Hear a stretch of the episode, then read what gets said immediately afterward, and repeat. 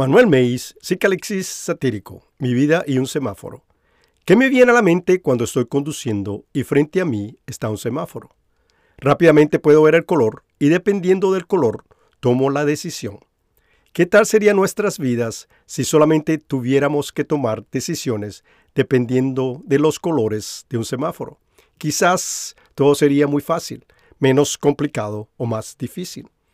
Es muy importante que en este tiempo especial que estamos pasando de pandemia y encierro, se pueda utilizar para revisar cómo van nuestras vidas, sobre todo con aquellas cosas que tenemos pendiente, que no les hemos prestado mucha atención o que queremos alcanzar. ¿Por qué te detienes? Sabemos que la luz roja del semáforo es para que un vehículo se detenga. Lo primero sería analizar qué es lo que te está deteniendo en tu vida. Hay muchas cosas que nos paralizan al momento de querer alcanzar lo que anhelamos o queremos. ¿Qué se está frenando?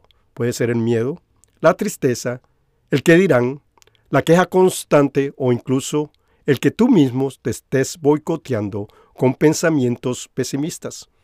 Conflictos con las familias y amigos, conflictos en el trabajo, el mal humor tuyo o el de los que te rodean, el negativismo de tu familia, de seres queridos, amigos.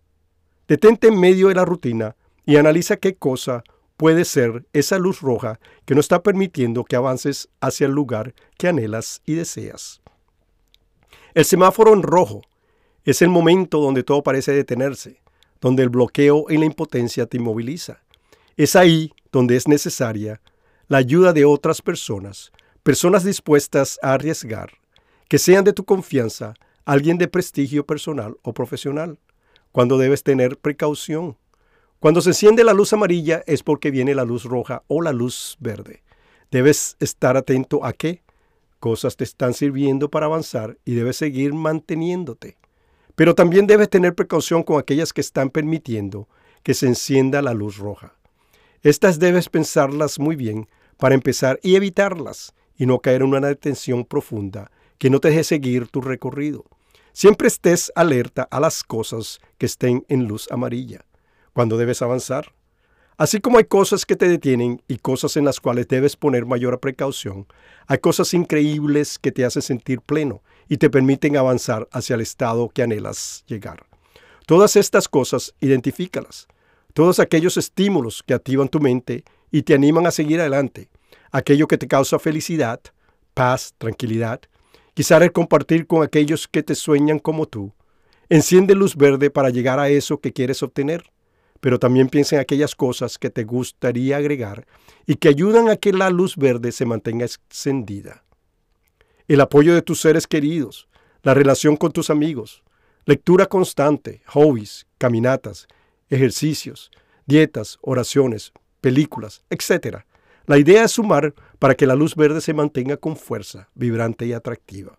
Cuando el semáforo de la vida esté en verde, todas las personas están dispuestas a dar un paso hacia adelante.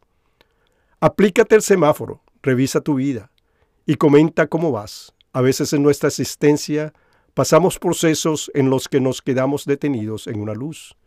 Que en este tiempo sea para revisar y por sobre todo para avanzar.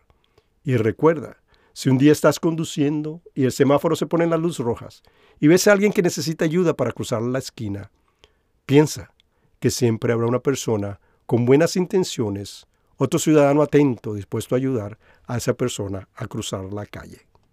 Manuel Meis, psicalexis satírico, Mi vida y un semáforo.